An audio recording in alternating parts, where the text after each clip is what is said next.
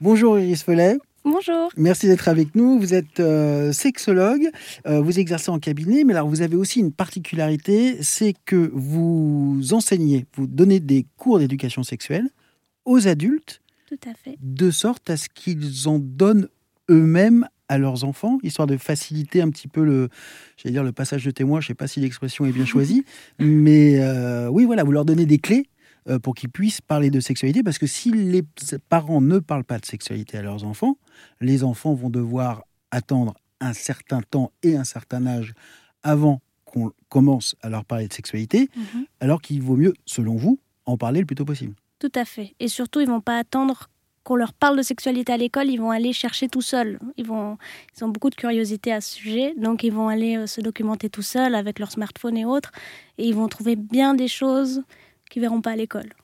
Et mais pour ça, il faut avoir l'accès.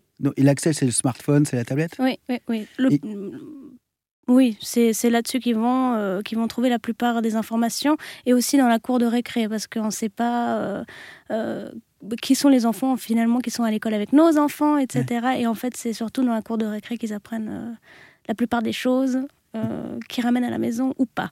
Et la- la- à partir de quel, on sait à partir de quel âge euh, ils vont. Est-ce qu'il y a une moyenne d'âge à partir de laquelle euh, bah, ils vont commencer à chercher? On dit à peu... Alors, les, euh, le premier contact avec la, qui nous.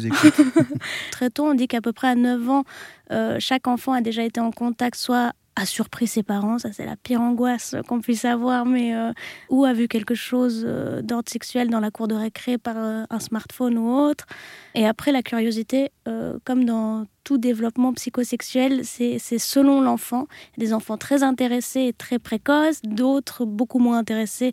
Enfin, chaque âge, chaque enfant est différent. Et puis, c'est à 9 ans en moyenne que les hormones commencent à beaucoup travailler pour euh, Ouais. entrer dans cette euh, merveilleuse euh, période qu'est l'adolescence. Donc, c'est à cet âge-là que tout commence à, à travailler. et que la curiosité pour le sujet commence à s'éveiller. Merci beaucoup, Iris Felet. Je rappelle que vous êtes sexologue. On vous retrouve tout au long de cette semaine sur RZN Radio et quand vous voulez sur rzn.fr.